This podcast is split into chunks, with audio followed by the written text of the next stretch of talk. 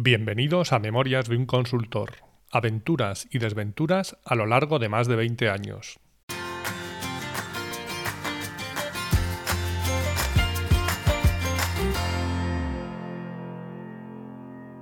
Hola, buenos días, buenas tardes o buenas noches y bienvenidos al episodio 72 de Memorias de un Consultor.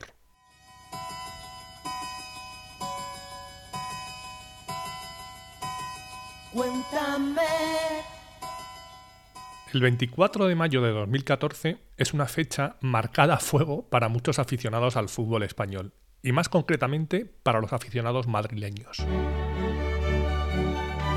Por primera vez en la historia se iba a disputar una final de Champions entre los equipos principales de la capital española, los eternos rivales Real Madrid y Atlético de Madrid. Algo que es complicado que se vuelva a repetir en mucho tiempo. A ver, listos, que sí, que ahora es fácil saberlo, pero en aquel momento de verdad alguien se atrevía a pronosticar que eso se repetiría solo dos años después, lo dudo. Eso era casi imposible, como ganar la Champions tres años seguidos o cuatro veces en cinco años, o perder dos ligas seguidas en el último partido jugando contra el Tenerife, que todo hay que decirlo. Con esto, lo que quiero decir es que muchas veces el tener un gran equipo no te asegura nada, Aparte de eso, intervienen otras circunstancias, como la suerte, los rivales, etc.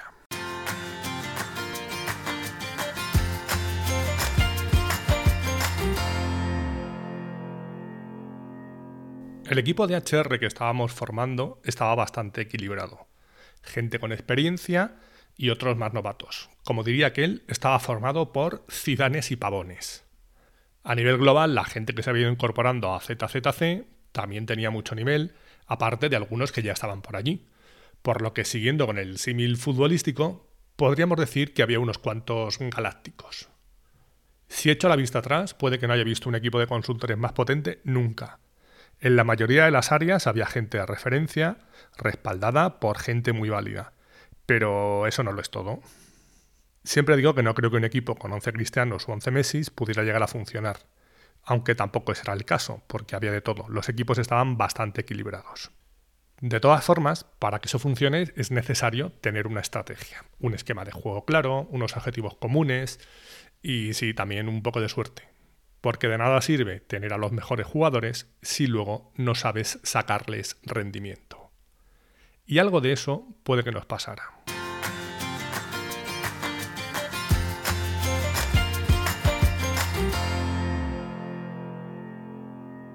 Como ya he contado en algún episodio anterior, cuando llegué a ZZC, intenté que alguien me contara cómo era la organización, para intentar pintar un organigrama. No lo conseguí, así que en unas semanas que Zip y Zape se fueron a hacer literalmente las Américas, aproveché para hacerlo, con ayuda de alguna persona más. Entre ellas, la flamante responsable de organización y comunicación, vamos a llamarla Julia Márquez. Julia se había incorporado hace unos meses a ZZC y venía de una consultora de estrategia. Al entrar le llamó la atención la no organización que había, con lo que supuso que una de sus tareas era poner un poco de orden en todo eso. Un inciso, ya que hace poco hablé en un episodio de trabajar con amigos y demás, yo conocí a Julia a través de mi cuñada, y fue quien propuso su nombre, pero ni fui el responsable de su incorporación, ni de lo que vendría después, ni trabajaba con ella directamente. Ella reportaba a Zipizape de manera directa. Esto en el episodio de hoy no es relevante, pero seguro que en alguno posterior lo será, ya lo recordaré. En cualquier caso, aprovechamos aquel viaje para entre unos cuantos intentar reflejar el organigrama para después presentárselo a la parejita y que nos dieran el ok. Muchas veces lo que da pereza es hacer las cosas, pero si te las dan hechas, pues como que no te cuesta tanto. Además que para muchas cosas se necesitaba saber quién era el responsable de hacer cada cosa, ya que se suponía que otra de las tareas que tenía que hacer Julia era poner en marcha una serie de procesos. Pero es que no había procesos. Bueno, digamos que los había de aquella manera, pero con el volumen que había tomado la empresa había que empezar a hacer las cosas un poco mejor, como pasa en todas, ¿eh? que podría estar poniendo ejemplos de procesos absurdos durante horas en empresas de todos los tamaños y todos los sectores. Otra decisión que tomamos fue la de utilizar una herramienta para dar soporte a todo eso, y decidimos utilizar Google Drive para todo el tema de documentos, ya que teníamos el correo con Google.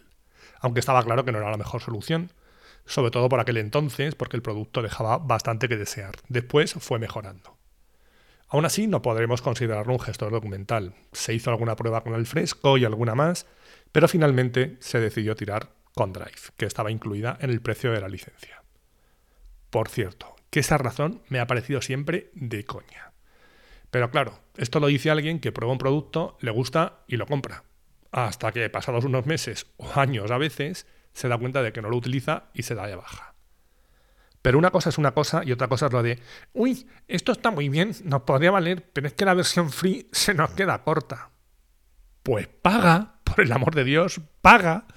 A ver, si encuentras una herramienta que te ahorra tiempo y te ayuda a ser más eficiente, pero mucho más eficiente, no un poquito, ¿de verdad no te merece la pena pagarla? Ojo que tampoco hay que irse al otro extremo y comprar 700 herramientas y que algunas puede que te sirvan con la capa gratuita también. Pero cuando no es así, de verdad no tiene sentido pagar. Digo esto porque es algo con lo que me he encontrado varias veces, no solo en ZZC. Recuerdo, por ejemplo, en mi empresa anterior, Esfera, en la que teníamos la necesidad de tener una aplicación para imputar las horas. Yo hice un pequeño barrido por lo que había en su momento en el mercado y encontré una que tenía un coste de unos 8 euros. Bueno, vamos a poner que fueran 10 por redondear por empleado. Y propuse comprarla. Era un software as a service. Mi socio, el responsable de desarrollo, me dijo que ni de coña, que podían hacer ellos una aplicación a medida, que eso era mucha pasta.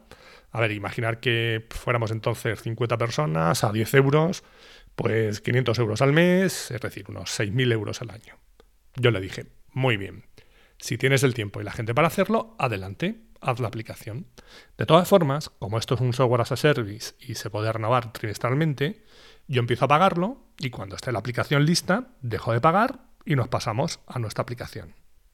En la aventura de Fena estuve algo más de año y medio, pero como sabéis, después de mi salida seguía en contacto con mucha de la gente que estaba por allí.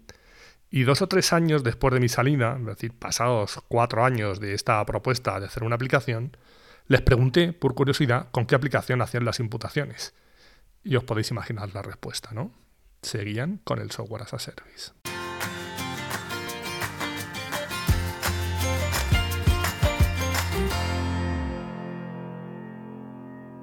Volviendo a ZZC, cuando Zip y Zape llegaron de hacer las Américas y les presentamos lo que habíamos hecho, dijeron que muy bien, pero que de eso nada, que eso lo tenían que decidir ellos y que había que cambiar muchas cosas. Y así lo hicieron.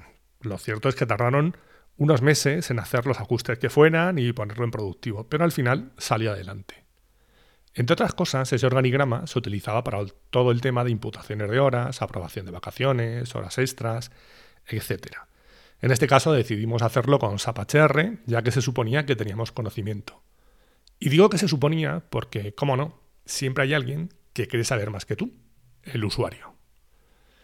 Y además, si como era el caso, el usuario era uno de los dueños, apague y vámonos.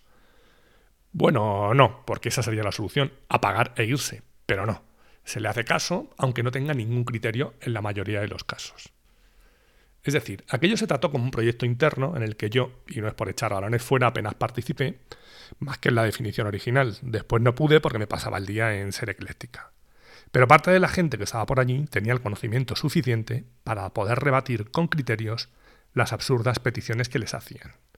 Los conocimientos sí, pero las ganas quizás no, y se hicieron muchas concesiones. Con lo que pasamos a ser el típico proyecto en el que el cliente pide cosas y nadie sabe decirle no. Y eso es algo que no suele terminar muy bien. Se invierte más tiempo del necesario y se termina permitiendo el sistema sin mucho sentido.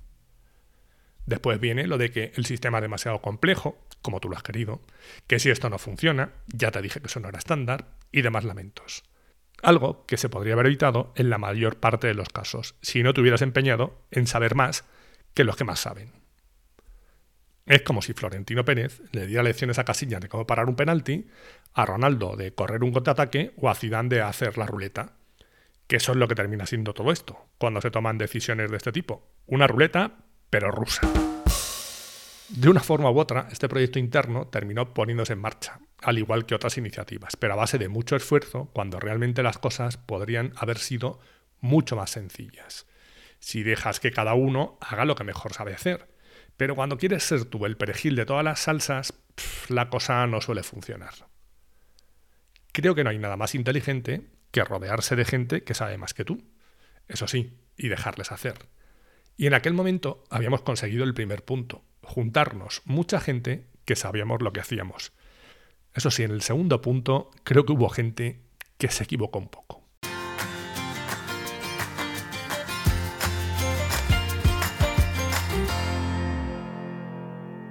Vayamos a un supuesto ejemplo que podría haber pasado. Suponeos que yo tengo una empresa incorporo en la misma a un equipo que se gestiona de forma autónoma. Pero llego al acuerdo con ellos de que trabajamos con la misma marca y compartimos recursos. El acuerdo al que llegamos es que a final de año echamos cuentas y de lo que quede limpio, la mitad para cada uno. Iba a decir el 50%, pero lo mismo los de letras no lo pillabais.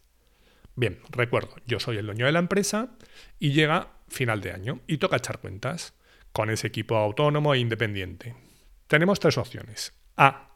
El equipo ha tenido un beneficio de 50.000 euros. B. El equipo ha tenido un beneficio de 500.000 euros. Y C. El equipo ha tenido un beneficio de 5 millones de euros.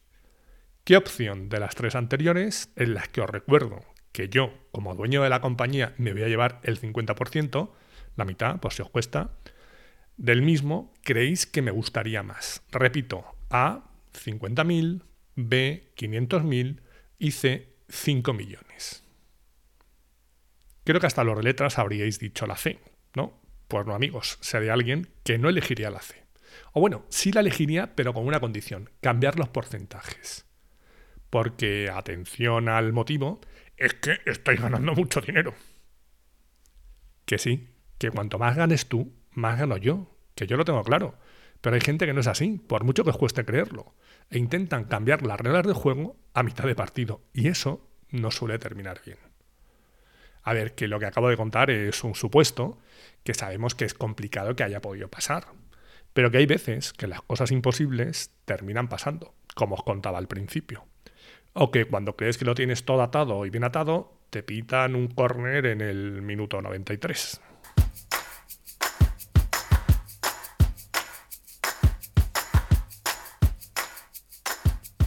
Cosas que aprendí de lo que os he contado hoy. 1. Las cosas tienen su precio. 2. Rodéate de gente buena y déjales hacer. Y 3. Las reglas del juego no se pueden cambiar a mitad del partido.